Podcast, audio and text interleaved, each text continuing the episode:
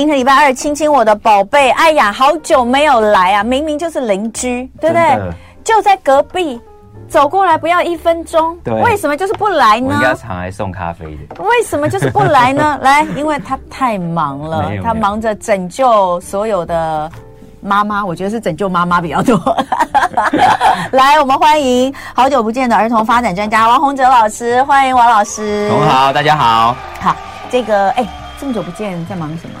在忙一套做了三年的桌游，对，所以今天呢，我们就把这套桌游带到现场。今天早上哦，妈妈们赶快来看直播哈！我们来看一下王宏哲老师哦，费尽千辛万苦，花了三年时间，反复的构思，最后终于改了又改，制作出来的这一套。哎，我是不是讲讲了你的心声？是很龟毛啊，做每一个东西都很龟毛，然后一直要把它做到好。你这么龟毛是跟你的星座有关吗？哎，我我那个上身是处女座哦，真的。对，有龟毛，有龟毛，有龟毛。对，所以呢，呃，这一套桌游呢，最近就一直在忙嘛。那现在呢，总算呢问世，那可以跟大家来分享哦。那玩桌游是很棒很棒的一件事情。嗯、我们家就是都很爱玩桌游，对，我们家真的是大量玩桌游。我们出门玩都是呃，这个行李里面你只要放一套桌游，还有一副扑克牌，嗯，我们就可以。混环游世界，对，就就是可以做很多事情，呃，所以呃，今天呢，这套桌游为什么说来这个拯救妈妈们？因为呃，孩子的情绪问题常常是困扰妈妈最多最多的。嗯，那所以这一套桌游是针对情绪来做的，对不对？对。所以我们今天其实要聊很多啦，嗯、比如说就是聊这个情绪分阶段对、呃、的不同的情绪，那到底为什么会有情绪暴走的状况？那情绪暴走的状况，我们到底应该要怎么教？我们常说孩子现在孩子都没有同理心，但同理心到底是怎么培养的？嗯，我们真的可以在桌游当中玩出同理心哦，然后呢，控制让他们的情绪起来的时候能够不暴走吗？今天我们呃一个多小时的时间就要跟王宏哲老师好好来聊一聊。欢迎大家这个现在上 YouTube 啊、呃、来搜寻飞碟联播网，正在直播的就是我们生活同乐会节目，你会看到我跟王宏哲老师来跟你一起玩。那先来讲一下哈，这个。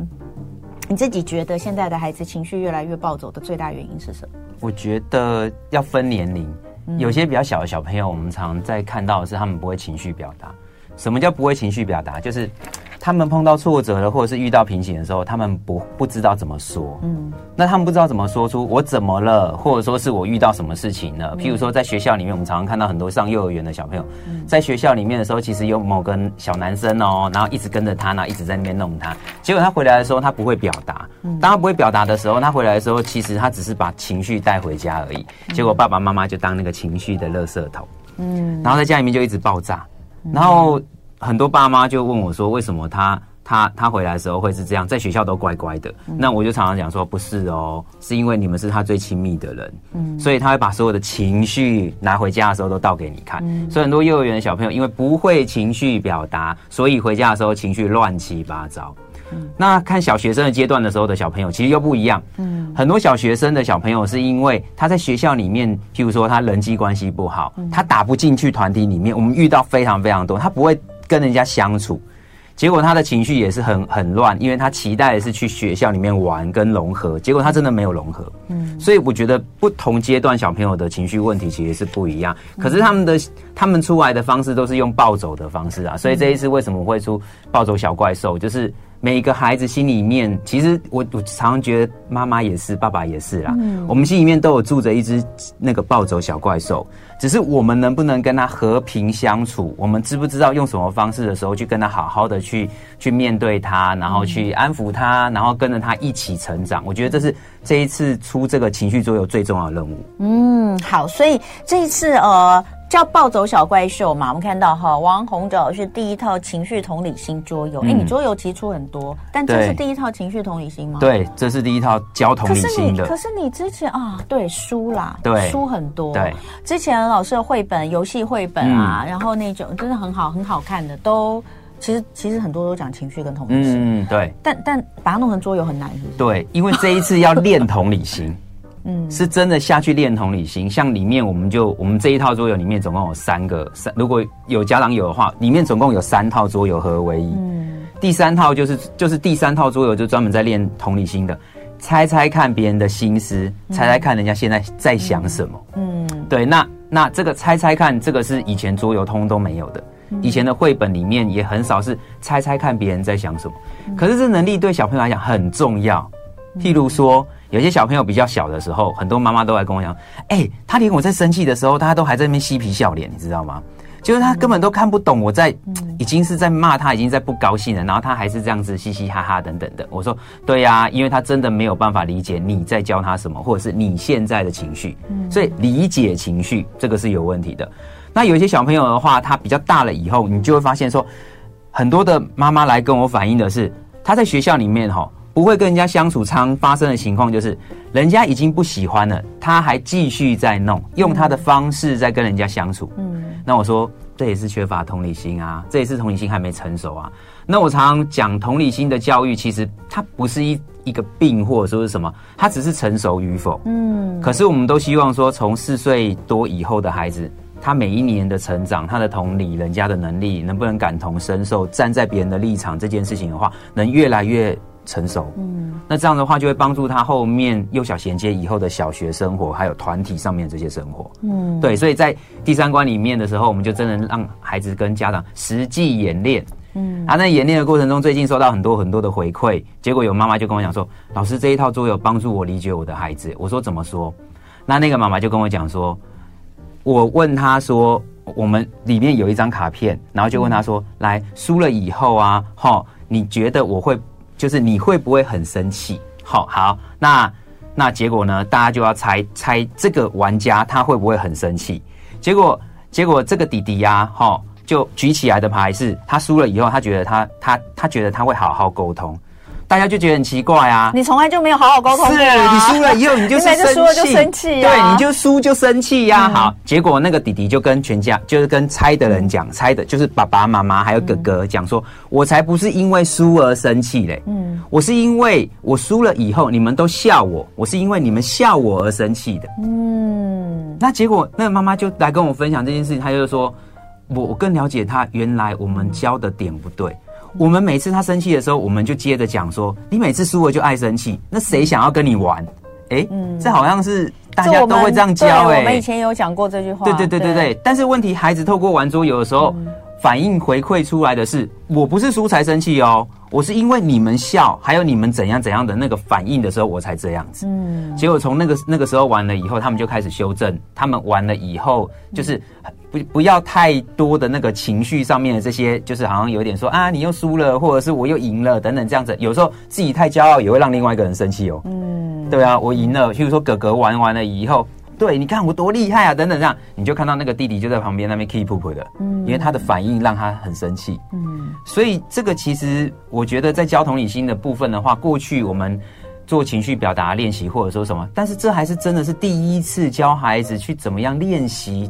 就是去猜别人的心思，去猜别人的想法，去站在别人的立场，稍微感同身受一下，这个很重要。嗯，好，所以呃，我们接下来哦，就来看一下，就是这套桌游哈，就是因为我刚刚有讲到王老师他之前出了蛮多，就是跟同理心相关的书绘本。嗯，那你觉得绘本跟桌游最大的不同处在什么地方？我觉得最大不同处在于互动。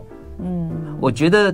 我们用绘本故事啊，去教情绪表达，去教认识情绪这件事情，我们已经行之有年。嗯，可是要从要去练习这件事情，其实还是不一样的。嗯，譬如说，孩子从玩里面，譬如说，我们我们有设计一个整个大大的地图啊，对，我们先看一下。暴走小怪兽里面呢、啊，我们有一个大片的这个地图，然后我们把它拼起来了以后呢，嗯，小朋友就是从好像是在玩大富翁一样去解、去过关、去闯关。这样子去玩，嗯，嗯，然后呢，他们在玩的那个过程中，他们要去解题，嗯，譬如说，我们在在第一关里面，我们就会去问，就会去给他看卡片，走到某某一关的时候，我们就会给他去看卡片，看这个情境哦，好、嗯，好，明明就不是我做的，但同学却说是我，嗯，好，这个时候，然后人家就会讲说，是你弄坏的吧，嗯，这个时候你该怎么办呢？嗯，我们有很多很多的情境卡的这些设计啊，哈，跟孩子互动。嗯，我觉得互动这件事很重要。嗯，为什么？因为没有只光听或者是光看，我觉得效果不会好。嗯，尤其是现在是一个动手做跟动手练习的这样的一个时代。嗯，那。他们如果自己去翻卡，譬如说，哎，你可以去想开心的事，或者是骂人。当你翻到这个生气的这个情绪的时候，你很生气哦，每个人都会生气嘛，对不对？那暴走小怪兽里面这一套的观念就是，大家心里都有住着暴走小怪兽，没有人没有情绪，有情绪是正常的。好，当你的心里面出现这一个生气小怪兽的时候，你能不能做骂人打人的动作，还是你要做想开心的事去做开心的事呢？嗯，那那一天有一个四岁左右的小女孩的妈妈就跟我回馈说，她小她她那个四岁的很爱哭，嗯，就爱考哎、欸，什么事情动不动就哭，然后呢都跟他讲说，你不要这样哭好不好？吼好，然后妈妈都已经已经放大绝了，说你再哭我要跟你一起哭了哦，对啊吼，因为真的是。什么事情都是很敏感，然后都很爱哭。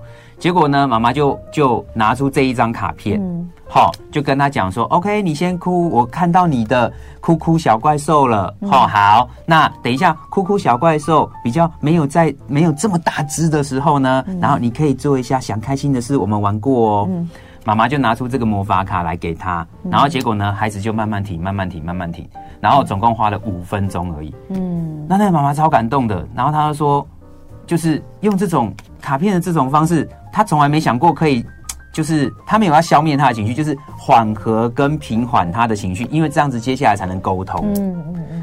然后他就问我说：“为什么可以这样子？”我说：“第一个，因为平常就在练习，嗯，不是情绪上来的时候才告诉他你不要这样，平常就在练习，所以他只需要做提取，我们过去玩过什么啊，等等这样子的。那他他提取这是第一件事，第二个叫做视觉化。”让他用看到，看到就能具象化。对，因为我们常常用讲的，嗯，听太多了，嗯，听了以后都已经麻痹了。那那在当情绪当下的时候，听这件事情，那个感官是整个关起来的。嗯，所以我们要出这么多卡牌，这里面总共有八十一张情境情境卡跟方法卡。嗯，那这就是一套教材。那我们要出这个教材的原因，就是我们希望孩子从玩中学，然后用互动的这个方式，然后用视觉化，嗯，用看的，嗯，不要只有用听的，因为他们都觉得你在讲道理呀、啊，嗯、你讲的我都懂啊，可是我就是做不到，我控制不了。所以，只要你给我一个方法的话，那我就可以照着做的话，那我就试试看。嗯，所以连四岁都可以成功了。所以他他这个应该是从幼稚园对不对？四岁到小学都可以用。对，四岁到小学。四岁到小学。嗯。那呃，等一下哈，我们呃待会儿，因为我们等一下会有一个广告时间，但我们直播会继续，所以我们等下直播的时候，我们就实际来玩好了。好啊。所以呃，爸爸妈妈，如果你们想看一下这一套到底怎么玩，等一下我跟王老师两个我们就来玩。等一下是怎样？要甩骰子吗？要猜拳还是什么？猜拳可以啊。然后呢，待会儿下一段回来哦，其实我们就会开始讲到同理心，嗯，到底要怎么教？怎么教？而且你怎么去观察孩子的同理心是否成熟？哦，就是什么样的状况哦，他可能是不成熟的。有十种状况，老师会帮大家条列出来。然后呢，有情绪的孩子并不是坏，是要用不同的教养方法。比如说，我们会讲到高敏感的孩子，哎，这我们前阵才没多久才讲。嗯。然后很固执的，好情绪暴走的，爱尖叫的，哈，呃，过动的，哦，或是很容易有负面想法的孩子，嗯、那要怎么教养？哈，所以呃，我们待会回来就会这个十点整的这个广告跟呃这个新闻回来之后，我们会来讲这些。但是我们在接下来的呃广告时。今天我们就要来玩这个。你已经在，真的哦，来哦，因为我要跟你 PK 嘛，不是？哎，你这个为什么这个正反面都可以玩哦？对啊，所以你看，我总共这里面有三套，有三，而且它有四种不同的卡，对，怪兽卡、情境卡、消灭卡、破坏卡，嗯，然后还有好多可爱的小人，我觉得这些小人真的太可爱，还有各种小怪兽，对，有讨厌小怪兽、难过小怪兽、害怕小怪兽、生气、生气小怪兽，对，哦，然后还有一些方法，对，我们待会儿就开始玩喽，可以上直播。今天礼拜二，亲亲我的宝贝单元，我们的主题是情绪不暴走，教出同理心。在现场的是好久不见的儿童发展专家王洪哲老师。王老师刚刚呢，呃，前段呃有跟我们提，他最近在忙的，这过去这三年一直在很努力做的，就是做出一套同理心的桌游，教孩子们，就爸爸妈妈跟孩子一起玩，在这个过程当中，让他们，我觉得很重要是理解情绪。理解情绪，知道自己当下的情绪其实是什么，对，然后呢，可以怎么去做，去平复、和缓，嗯，帮助自己去处理这个情绪，因为毕竟很多时候事情是发生在。家里以外的地方，我们没有办法去帮他。对啊，在学校也就没办法。然后另一方面还有很重要就是同理心，因为很多爸爸妈妈都在问同理心到底要怎么教哦。那所以呢，透过这个桌游的方式来呈现。那刚刚我们在十分钟的广告期间，呃，老师有实际示范这套桌游哦。那所以如果刚刚呃这个大家没有时间看呃直播，没有关系，十一点半以后呃你都还可以再来看我们的回看，就会看这个十分钟哦，老师。示范，那我就来讲哈，这个呃同理心为什么这么重要？我们现在就觉得说呀，大家这个很多社会上人都很没同理心啊，啊、呃，从小就没同理心啊，所以同理心这件事一定是要从小教起。真的是要从小教起的。一个人小的时候，如果家里面的教育或是学校教育没有让他有同理心的训练，他长大之后会自己变成有同理心。第一个就变成他就会比较容易往很自我的方向去走。你觉得同理心这件事情跟天生的天生的特质有没有关？同理心非天生，应该是这样讲，就是说不是天生就有同理心，是透过经验的累积，嗯，是透过人家的教育。甚至是挫挫折的经验，嗯，然后他才觉得说，哦，原来人家是那样子想，不是不是我想的那样子。嗯、那小朋友比较自我中心，这是正常的，他们本来就是会有一个自我中心的一个时期。嗯，但是我们都希望说，从零岁到四岁的时候是自我中心时期，可以啊。可是到四岁到后面的时候，小学生活的时候，他已经融进团体了，嗯，所以他要慢慢能观察别人，要在学校里面学习等待、分享、轮流。那这些社会能力要开始上来的时候，你就会发现很多的小朋友本来就会比较慢，就会比较慢。所以我说现在都是高高 IQ 的一个世代，可是问题是他们的 EQ 同理心就包括在 EQ 里面嘛？对啊，那他们的 EQ 就是能不能察言观色，能不能站在别人立场，能不能懂别人在想什么？你看我刚才讲的那个例子，小学生很多的小学生，他明明就是想要跟人家玩，可是他就是用错误的方式，譬如说他就是去推人。然后呢，或者是去弄人家，可以讲地赌，我们台语讲地赌，去弄人家一下下等等，然后结果当然会弄到人家很生气，然后老师处罚他。可是你去追究他的那个原因是他不知道怎么互动，嗯，然后呢，他以为弄人家那一下，人家在那边，啊，你不要再弄了啦，你干嘛啦？等等啊，我告诉你，那个孩子搞不好觉得很很开心。嗯，因为他觉得说，哎、欸，我让你有反应了。嗯，小男生就很喜欢这样弄小女生啊。对呀、啊，那那那如果这样子弄的过程中，变成说这个孩子只有观察到他观察的点，并没有观察到别人的不舒服。嗯，哦，那这个就是我们要教的啊。我们就希望说，孩子赶快教出这种能能知道别人感觉，跟能知道别人感受。不然的话，那教养上面还是会有困难。就是我刚才说的。他们会不知道人家在生气了，嗯，他们会不知道这件事情很严肃，嗯，对，所以我们就来盘点一下哈，就是如果孩子的同理心比较差，哈，你的小孩如果是这样的话，他大概可能会出现哪几种状况？老师罗列了十点哦，来看看，好，首先就北吧。看不懂脸色，对啊，察言观色能力差，看不懂，看不懂脸色，真的看不懂。就你刚刚前面讲那个妈妈都已经在生气了，怎么看不懂？然后学校老师老师都已经在生气了，也看不懂。还有一个反过来的例子，嗯，就是我们也常遇到很多的爸爸妈妈来来来我们教育中心跟我们讲说，别人在对他笑笑的，结果孩子还是生气。还是会觉得你干嘛笑我？可是人家那个笑笑的不是那个取笑的意思哦，人家也蛮蛮常很多很多，就是人家那个笑笑的其实是就觉得你怎么这么可爱，你做的还不错耶，对，我想要亲近你耶。结果那个孩子是在那边很生气说，然后跟妈妈讲说他干嘛看我？他在干什么？他在笑什么？他为什么是这样子笑？等等的，那个都是察言观色、看脸色的能力，那个都还是有相关。我就还是觉得，万一他爸妈就是北巴嘞。我教不了大人，但是我还是希望大家一起玩。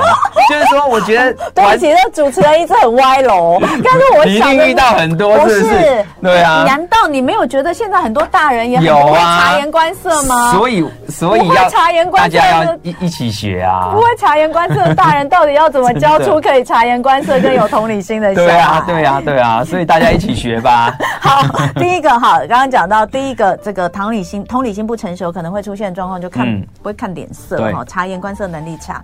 第二个就是哦，常常不管他人的感受，嗯、在团体中做做自己，很做自己。譬如说，很多的小朋友他会在在团体里面，然后就任意的举手，好，或一直发言，我我我我我，然后呢，你就会感觉他。发言都很冲动，然后好像都没有在看别人现在在干什么，也没有看到老师现在正在忙。嗯，你看他那个下课十分钟的时候，老师正在批改作业，或者是在解决某一个小朋友跟小朋友的冲突的时候，嗯、有一些小朋友就会冲进去，然后一直问老师：“老师，老师，那我这个可以教了吗？嗯、老师，你那个要给我吗？”等等这样子，就是他他他都没有在看别人，甚至也有小朋友会。你应该也有遇到，就是我们应该也都多少有遇到过。我们在跟别人讲话的时候，孩子可能会一直在插话，嗯，或一直在插嘴，嗯，那那个时候代表的是什么？他没有观察这个情境，嗯。那他没有观察这个情境的时候，他就会容易在团体里面犯错，他就就一直在做自己，所以这个也是我们要教的啊。尤其是你如果是家有小学生的话，我就觉得这更该教啊。如果幼儿园时期我们认为还不够成熟，那我们可以开始让他学。可是如果小学了以后他还是这样子的时候，都他都在做自己，都在讲自己想讲的话，他们都在讲自己想讲的话，然后结果他讲他自己想讲的话的时候。妈妈在讲话，就导致他没听到。嗯，所以为什么很多人说，为什么我在交代的时候都常常耳边风？然后我说，因为他做自己啊，嗯，他在过自己的啊，他在讲自己的啊，他讲的跟你完全没有交集，你没有发现吗？嗯，然后最后是我们被他牵着走，嗯，结果他讲什么，然后我们还回应他，然后然后结果后来忘记我们要交代他什么，嗯，所以这个就是在团体里面会做自己，太太做自己了，这个我们就是需要引导。这个有的时候，我觉得好像它还是有个定义跟界限。好，比如说你刚刚讲，就是哦，一直一直举手，一直要发言这样子。对。啊，比如说，好，嗯，好，你面对一群小孩，嗯，你你要跟他们互动，对，你要说，哎，这问一个问题，谁谁知道这个时候可以怎么样？对。然后就有一个小孩，就有一些小孩都不举手，那，有小孩真的都不会举手，他就是很很怯懦、很害羞的。嗯嗯。然后就有一个小孩一直举手，因为他他真的知道答案，一直举手，一直举手，这样。好。这种小孩，我觉得没问题啊。他没问题吗？因为我们前提是这是一个要互动的一个，就是如果老师跟你说，对，老师说谁知道，你就可以举手啊。是啊，你又没有，你不是直接很踊跃的啊，很热情的，你不是直接说老师我知道那个答案是什么？对啊，啊这个就北吧。对，这个就做自己，太做自己。对，但他有遵循规矩规则，而且他有表达欲，这个是很好的，这个是很好。对，但是反过来，如果今天是。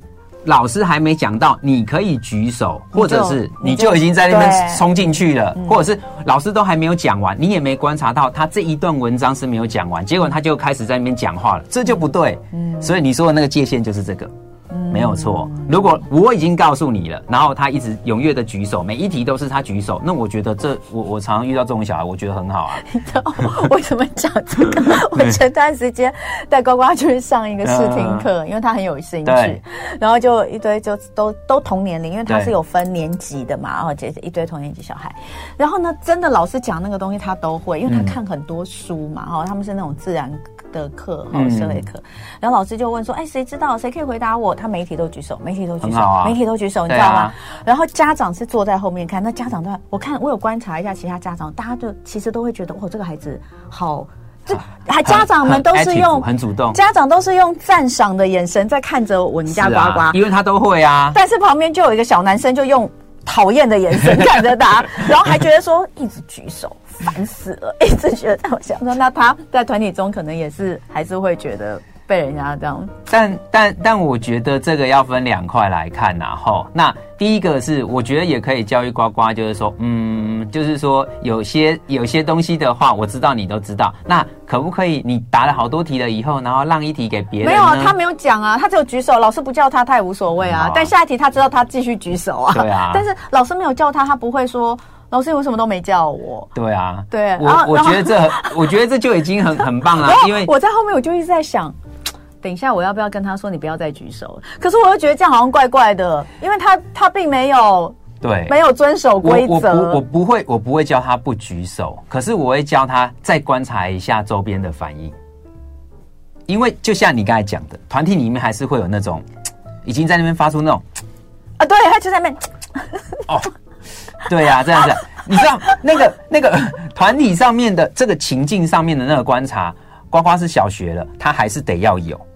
嗯，我觉得可是你知道，又有一些老师也会觉得说，像这样的情况，其实他们就会说，孩子们就是原本呃在小的时候，原本有一些孩子是非常的 active，没错。可是到了大之后就都不讲话，为什么呢？就是因为你们这些大人会去告诉他说：“你不要这样子哦，你不要这样，你这样太瞩目，太受人瞩目了哦。啊”老师会觉得你怎样怎样怎样。所以我们通常不会帮孩子去决定要或不要，嗯、但是我们要提醒孩子多一份观察。嗯，那那这个东西等于是在帮帮他增加一个能力。嗯，所以你不可以去告诉他，他不不准他举手，因为他并没有像我刚才讲的那种情形，就是他是直接插画的。嗯，他不是那种的，那但是他他是很想要表达的那一种，而且他已经是在规范下表达的，对啊。有人说，哎、欸，要会阅读空气，可是那天的空气就很奇怪啊，后半部的空气都是带着赞赏的眼神，哇，这个孩子，我后面听到有人，哦，这个孩子好棒啊，他怎么什么东西，这么厉害，又有表达，表达的又清楚，是啊，对啊，对啊，所以现在很难教，啊，很难呐，很难呐，对，要阅读很多空气啊，小孩的人生也好难，是啊，是啊，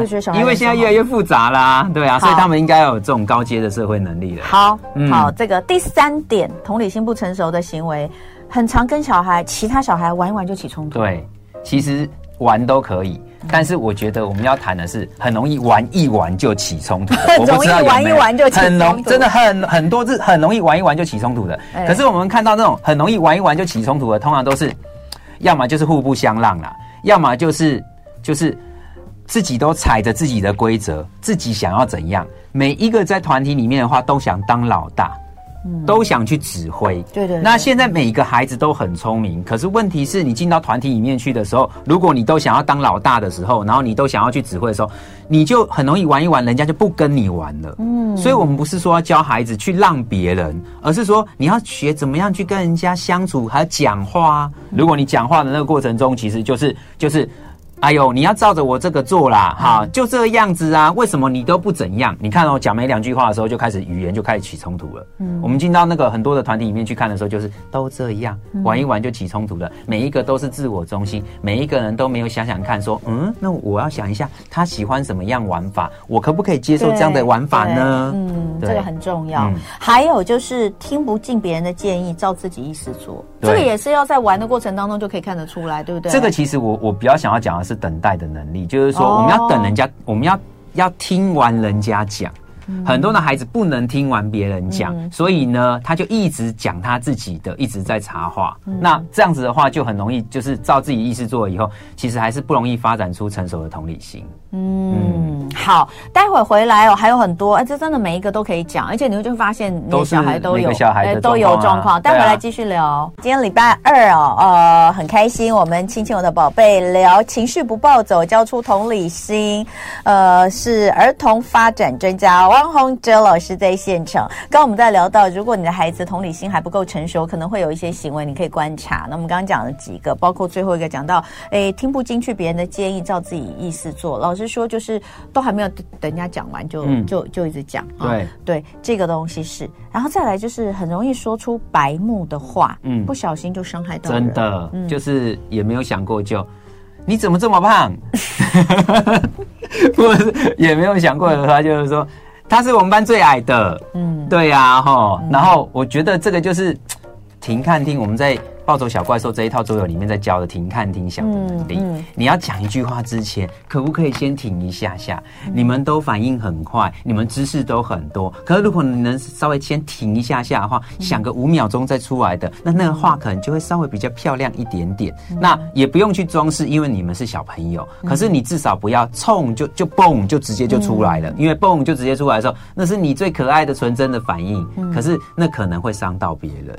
对，所以我们没有要他们去修饰他们都要多像我们大人多厉害的这样的一个语言，但是我们要他们停、看、听、想的停，嗯，先等待一下下，嗯嗯、你会的东西你也先等待一下下，你再讲，嗯，那讲出来的话正确率也会提高，我们会这样教他，嗯，我们会不会跟他讲说你不要这样直接讲好不好？这样子人家会会会很讨厌你，哦，我们不是这样教，停，定你，哦、我们会跟他讲，你停一下下，对。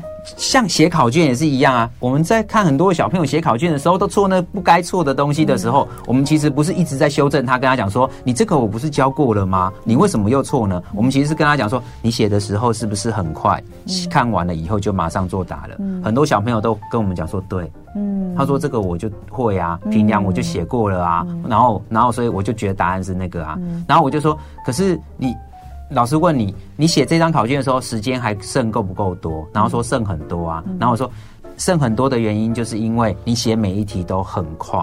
嗯，那因为你写太快了，或你讲太快了，你这个东西就容易错。嗯，我我们反而是来教速度控制，嗯、对，冲动控制，这有道理耶。所以在暴走小怪兽里面的情绪里面也是一样，停、看、听、想的第一步停，停就是你要放慢你的速度，找到冷静的方法。嗯。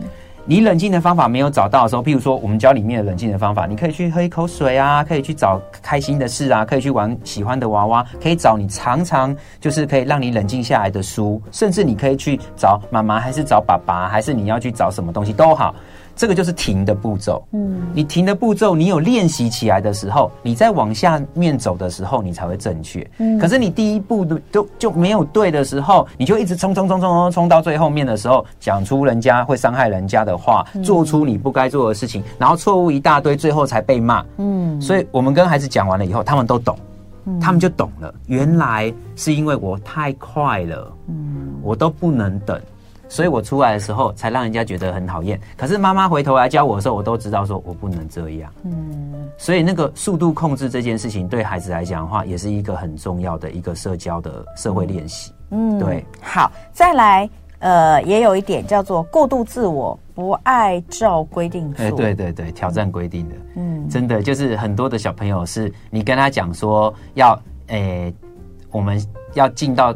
那个这个这个教室里面的时候，要先换鞋子，然后换完鞋子的时候，先去游戏角落，然后游戏角落的时候拿一个东西的时候，然后大家坐在这边哦，你就会发现有些孩子鞋子一脱了以后啊，哈，就直接就就冲冲到他想要的那个那个地方去，他也没有在管你的规定，嗯，那看起来是挑战那个规定，但是常常我们看到这一群孩子的时候，其实还是在做自己，他没有在认真听，嗯。他没有在认真听，所以当一个孩子没有认真的在跟环境互动的时候，情境观察或者是注意力比较分散的时候，你就会发现他很难教。嗯，你就会发现这群小朋友很难教。嗯，对，顾着做自己想做的事，这个也是确实，就是也永远永远叫不叫他他想他在做他想做的事情的时候，永远听不见你对对对对对对对，没错。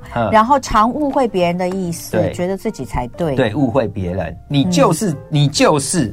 对啊，你就是讨厌我，嗯、你就是在笑我，嗯，对啊，哈，你就是怎样怎样，这个都是同理心上面还没有很成熟，那需要引导。不能接受被批评，觉得别人都在讲他，对，别人只要看了他一下，他就觉得别人在批评他，别、嗯、人只要那个语气稍微怎样的话，然后很多妈妈就很冤枉，我没有在，我给他建议，他也生气，我、嗯、然后我跟他好好讲，他也生气，他都觉得我是在在讲他或者是在念他，这个都是对于大人在。在教他的时候，那个语言的深度的那个理解是有问题的。那通常成熟的时间是在八岁以后，八岁。可是我觉得这种情况。八岁、十岁以后更明显，进入青春期。对呀、啊，不能接受被批评。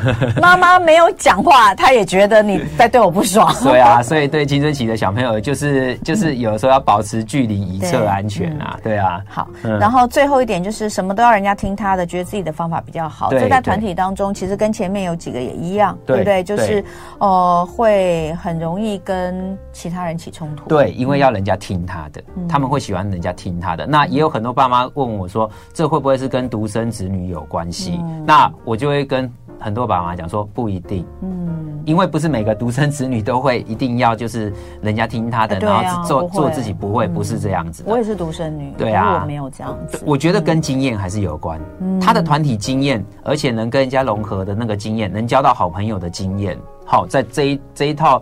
暴走小怪兽的桌游里面，我们也教很多很多的孩子怎么跟人家相处。嗯，对。那你如果会去交朋友，嗯，那我觉得就会放下很自我，因为你们就变成这两个是一个一个团体。嗯，对。那所以我还是鼓励小朋友跟小朋友中间的话，应该要多多交朋友，嗯，多多玩在一起。好，嗯、所以刚刚这些，如果你的孩子有出现这些状况的话，哦、呃，可不要觉得说他就是坏，他就是怎样，他其实就是同理心还没有发展成熟。你可能需要用一些方式去引导，或是去哦、呃，去，就像今天我们说的，在游戏当中训练啦，这应该是训练啦，对啦，就是感觉它是它是游戏，但其实就是一种日常训练。嗯，我觉得嗯跟。跟写功课一样，跟考试一样，你平常做要做一点评量。对呀、啊，对呀、啊，要写功课啊。真的，真的，我觉得 这讲的很好。你你才有办法在在这个考试看到那个题目的时候，呃，对他有有所熟悉。对啦，对，好像是这样，因为我们在家里可能没有办法永远都营造出一个团体的氛围，尤其是真的现在小孩生的少了。对，就是大家如果在家里面其实只有一个孩子的时候，你真的很难去，你很难去。我而且爸妈都很成熟啊，对，爸妈多半都很成熟，我们不会让小孩子在在这样的情，就是动不动就发生情绪，比较不会。可是，在学校就真的很。对，你讲这就是我们就是最近就有几个四岁半五岁的小朋友啊，哈、嗯，他们异口同声在他们生气的时候都讲同一句话，嗯，然后因为爸妈都跟他讲说，我们不是有练过，就是生气要怎样吗？好好，然后他们都讲这些小小小孩很可爱，他们都说我就是没办法。哎，真是我儿子有一度都是这个口头禅，我就是没办法，持续了很多年的口头禅，对对对，就是我就没有办法，我就没有办法嘛，我就没有办法不生气，我就没有办法那个。他现在偶尔还是有一一有有某种状况会这样，没有最近还是有某种状况会会这样讲，比如说他就是就是会呃。他比如说你叫他要去干嘛，他不想去干嘛，说他就会生气。对对，还是会、嗯。我就是没办法，我就是没办法不生气，我就没办法。我就是不想写功课。可是那一群小孩是他们的意思是说，我就是没有办法控制我不生气。所以，所以我我我通常会跟他们讲，因为他们比较小，他们才六岁前、嗯，我就说我不是要你控制生气。我是要你跟他好好的去相处，不要让他这么的暴走，嗯，不要让你的暴走小怪兽这么大，嗯，对啊，哈，那我就我就会跟这群小朋友说，老师也会生气呀，嗯，对啊，老师这套做了做了三年的时候，我到最后一一一最后半年，我每天都在生气，因为我就觉得我怎么这么的。糟糕，一个东西要弄这么久，然后我就这样跟他们讲，然后他们都在笑，你知道吗？真的蛮好笑。老师你也会生气哦？哦？对啊，老师你也会这样子？我说对，我只是不会摔东西而已，嗯、但是我每一天都一直在那边。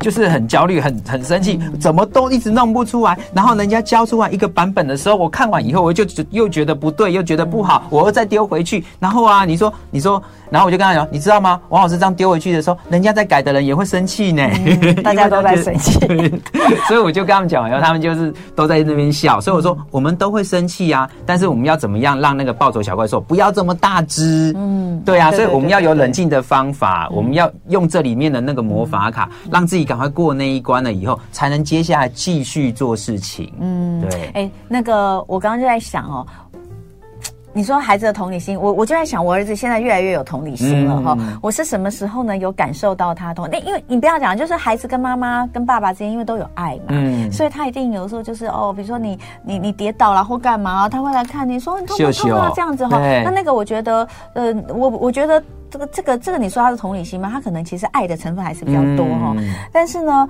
那个有有有有有一次，我突然间发现，之前有一次我突然间发现，就是我要爆炸了。嗯，就是哇，这快点跟我讲，我就是我在骂，就说没有，我就是说你你为我叫你收东西，你为什么刚讲了一百遍了以后还是一样？的时候说他突然间就跳起来说，好好好好。你不要生气、嗯，我现在马上就做。然后、嗯、啊，你不要生气，你不要生气，我现在马上就做。嗯，然后我那时候呢，我就突然间觉得，哇，他长大了，嗯，他好像比较有同理心。但后来想想，可能是因为我太凶的关系。哎、欸，这里面有两个可能哦。小孩的同理心是妈妈的凶也是训练出来的。我觉得呱呱比较大的，这里面还是有两种可能。一种可能是真的是因为怕你凶，所以才赶快做。没有，他就比较没有那么悲吧。但是察言观色啦，对对对对，然后有很多的小朋友，我觉得越来越大，到了小三、小四以后，嗯，他们会希望妈妈不要这样子生气，因为这件事情对你来讲不好。哦，喂，他们已经进化到知觉得说，妈妈你不要这样生气，我我舍不得你这样生气。对，你会说有啊，我上次也有看到我另外一个朋友都在讲，他说他觉得很生气的时候，他小孩就跟他说：“妈，你冷静一点。” 你这样子对身体不好，啊。你这个还好，好吧？我们我我上个礼拜有一个小孩，真的是让我那个这个脸上不止三条线，是三十条线。嗯，他进来的时候，就是妈妈想要带他来上课，上情绪管理的那个课程。然后呢，我评完了以后，他就是他们要回家，他就问我一件事，说：“王老师，你们这边的老师有耐心吗？”然后我说：“等一下，等一下，小孩问你吗？”小孩问我几岁啊？二年级升三年级。哦哦哦，他就说。王老师，你们的老师有耐心吗？然后我说，当然很有耐心。我蹲下来跟他讲，我们当然很有耐心啊。王老师已经二十几年了，我都没有打过任何的小朋友，我只有稍微严肃一点，我们都没有打过小朋友，而且我们希望你们从玩中学。我这样跟他讲，然后呢，孩子就看着我说：“哦，我会问这个是因为我妈妈教我都没耐心。”我那个脸上。突然不知道，然后妈妈在旁边，你知道，我都不知道怎么怎么帮他接说，因为我妈妈教我都好没耐心，对啊，所以我希望来教我的老师有耐心。哦，然后我说，哎，那隔壁我们上一下家长的课啊，对，是咋不对？说晚上看直播，没有，妈妈手都捏在旁边的，我回去怕他被转大腿，好不好？太好笑。对啊。好，那接下来我们就来看看，因为刚刚有讲到，就是小孩有情绪，就是情绪小孩是。是正常，正常，他们不是坏，对，他们只是不同情绪。那不同情绪，你应该有不同的教养的方式，对对。包括像刚刚有人问到说，所谓的语言深度是什么意思？哦 okay、其实这个东西也可以在这边解释。嗯、比如说，我们第一个讲高敏感的小孩，嗯、那高敏感的小孩，呃，他是需要被同理不舒服，嗯、不舒服。重点是在那个不舒服，什么意思？高敏感的小朋友，他们就像身体长长满了雷达一样，随时在侦测环境里面的变化。这个环境里面的变化很容易造成他们不舒服的感觉。譬如说，我们两个靠近一点的时候，我们觉得 OK 啊，这是我们两个好像就是好朋友这样。可是他可能会觉得是，嘿，这个很不舒服哎，你不要靠我，你不要靠我那么近。这个对我来讲的话，会有那种很拥挤的感觉或者什么。尤其他们有些孩孩子是在排队的时候，他不喜欢排队，结果被定义是不排队。但他其实不想跟人家靠近。对，所以这时候我们通常都会影响，一我们都会去去跟幼儿园老师或者是妈妈解释说，他不是不排队哦，他知道要排队，可是排队这件事情的拥挤的感觉，造成他不舒服跟不喜欢。我们如果没有办法同理这个不舒服跟不喜欢，我们没有，我们就没有办法引导下一步，叫他去适应。哦，所以我通常会跟这种高敏感的小朋友，我会跟他讲说。我知道这样很挤，你可能会觉得热热的，或有压压的，或者说是有衣服的那种感觉，你不喜欢，对不对？然后你知道那些高敏感的就会点点头，嗯，然后下课就跟我玩的非常非常开心。然后妈妈说：“你是怎么办到的？”嗯，对啊，他从来都不跟任何一个老师玩。然后呢，他去到一个陌生情境的时候，他至少要要要上个五堂课吧。然后我说：“因为我帮他把他不舒服的感觉讲出来，他觉得我好懂他。”嗯，所以对于这种。高敏感的这种这种小朋友，你同理他的不舒服了以后，嗯、然后呢，他先接受你了，你再示范他可以怎么做，嗯，然后他会听你的哦，嗯，对，好，再来很固执的小孩，很固执的，家里有固执小孩的应该很多吧？对啊，对你，你有有有人觉得自己的小孩不固执吗？脾气不固执？我觉得大部分的妈妈都会觉得，十个有八个都觉得自己孩子很固执。那脾气固执的小孩，我们到底是怎么怎么样去应对比较好？因为脾气固执的小朋友，我我我我讲一个比较常见的一个状况，就是他们常常把事情就是二分法，要么就是要么就是舒服，要么就是不舒服，要么就是这样，要么就是那样，那叫做二分法。他们世界里面就只有两等分。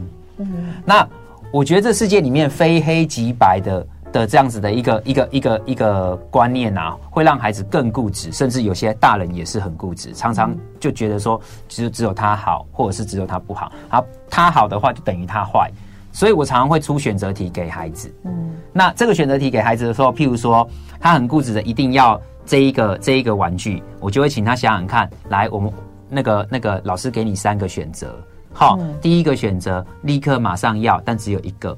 第二个选择的话，就是说我们等到下一次再拿。第三个，我觉得等太久了，好，好，那我这一次呢，先累积点数，然后呢，下次用换点数的那个方式，然后呢，我们可以换更多。你要哪一个？我们会增加选项。嗯，对于固执的、没有弹性的，我们就增加选项去增加它那个灰色地带，这是一个很重要的情绪教育。嗯，就是要给他一点选择权，对对对，增加不能只有这样跟那样，你一定要有第三个。那通常都是说，可是你知道我们父母的教养常常就是你就是要这样。带回来，今天王洪哲老师在现场跟我们聊聊如何教出有同理心的孩子。刚刚我们讲到孩子有很多不同的情绪，但是这其实都有办法去。跟他沟通，然后呃，来让他其实在情绪的方面可以和缓下来。像刚刚有讲高敏感啦，有讲情绪呃脾气固执的哈。那情绪暴走，这也是嗯，嗯，也是我们讲到的嘛，暴走小怪兽。情绪暴走的小孩到底到底要怎么处理？我我们常常在这个情绪教育里面哈，我们都会觉得像这里面有一个叫情绪学习共学力，嗯，这也是我第一次研发出来的一个共学力。嗯，那我要小朋友把它摆在桌上。然后呢，每天做一个练习，这里面有一二三四，好，那一就是选择一下你现在的心情，譬如说回家之后，可能有些孩子都是 keep up。他有可能是跟同学有情绪事件，或者是他今天被老师刁了，哈、嗯，或者说是他他今天被罚站，或者是他今天在学校里面玩得很开心，都有可能。好，每一天呢，回家的时候先选一个现在的那个心情，然后在这个心情里面的第二关就是选择一下这个心情现在的强度是什么？嗯，平静的，这叫情绪温度计。好，平静的，轻度，好，中度，很高，中高强度喽。然后现在我超级无敌生气的，等等的，你自己要去。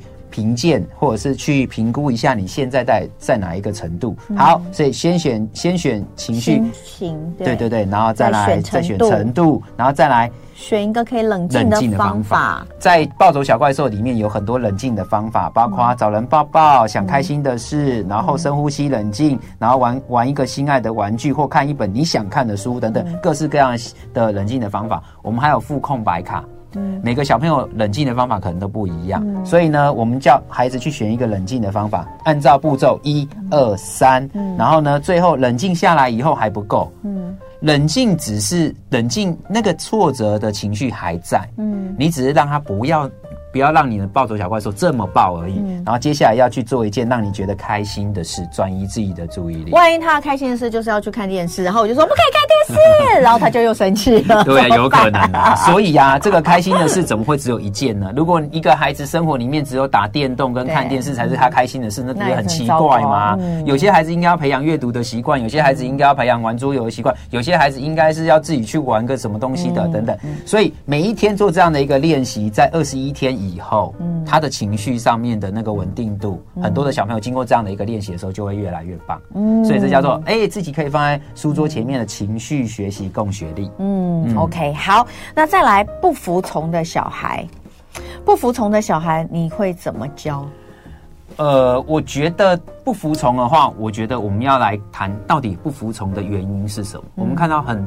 大部分的孩子没有被看到的是，他有不安全感。嗯，那你说怎么会？这跟这跟不安全感有什么什么关系？嗯，不服从，想要挑战，他就就是他可能觉得现在这个情境里面，我可能控制不了，或者说我不是最好的。嗯，好，或者是我根本就做不到。我有这种做不到，我做不好，我可能会被骂的这种焦虑或者是不安全感，这是很多父母没有办法看到的。嗯，那所以这个时候。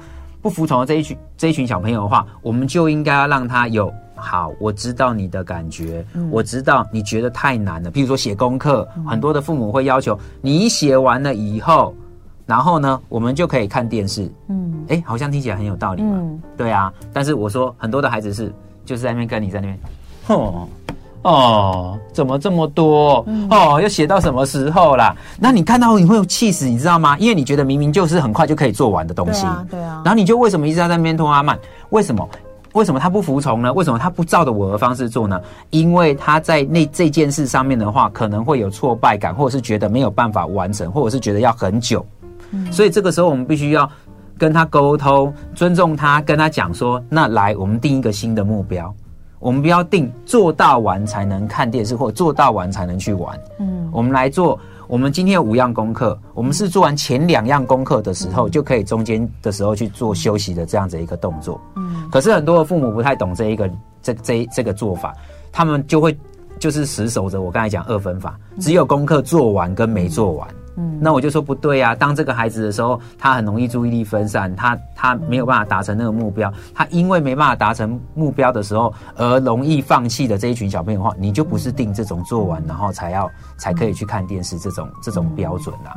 你可能要定完，他写完国语功课的时候，他就可以下去跳绳，或者是去跑跑跳跳，或者说是去可以玩个桌游，去画个画，然后五分钟以后再回来。嗯，或者是另外一种，你可以定二十五分钟或二十分钟。在六岁以前，我们通常定二十分钟就休息一下。嗯，六岁以上的小朋友、小学生，我们通常是定二十五分钟为一段。嗯，像我们家哥哥现在就是这样子啊，就是他他要计算他今天总共专心了几个二十五分钟。嗯，他如果今天专心了五个二十五分钟的话，他就可以得到十个点数，然后就几点制可以换什么奖品。嗯，那那个要专心做五个、六个二十五分钟是相当不容易的。可是因为二十五分钟很容易达到，他们愿意去努力。嗯。可是，如果你定的是你要做完这件事情，你才可以去写功课。我告诉你，放弃的孩子居多。有道理。哎、欸，你讲到这个东西，我突然想到，我们家呱呱最近也是因为一个我们用的一个新的我啦，我用一个新的方法，嗯嗯、我觉得他那个写功课或是看书的，就看功课。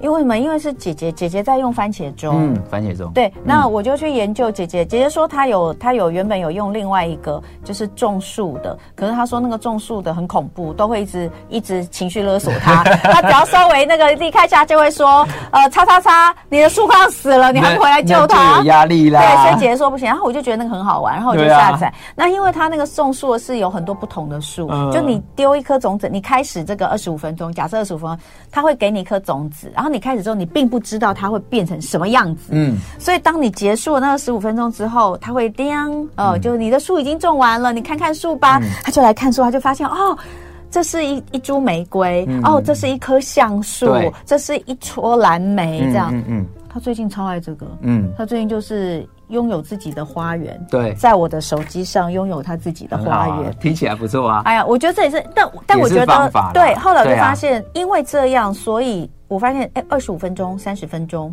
其实对他来说没有那么难。对，那就是你所说的那个道理。对，对刚刚刚刚这一段的时候，我稍微补充一下，就是说，嗯、看到什么东西开花了，或者说是什么的，我我我希望说，这个对小朋友来讲的话，他还是要回归到这个过程。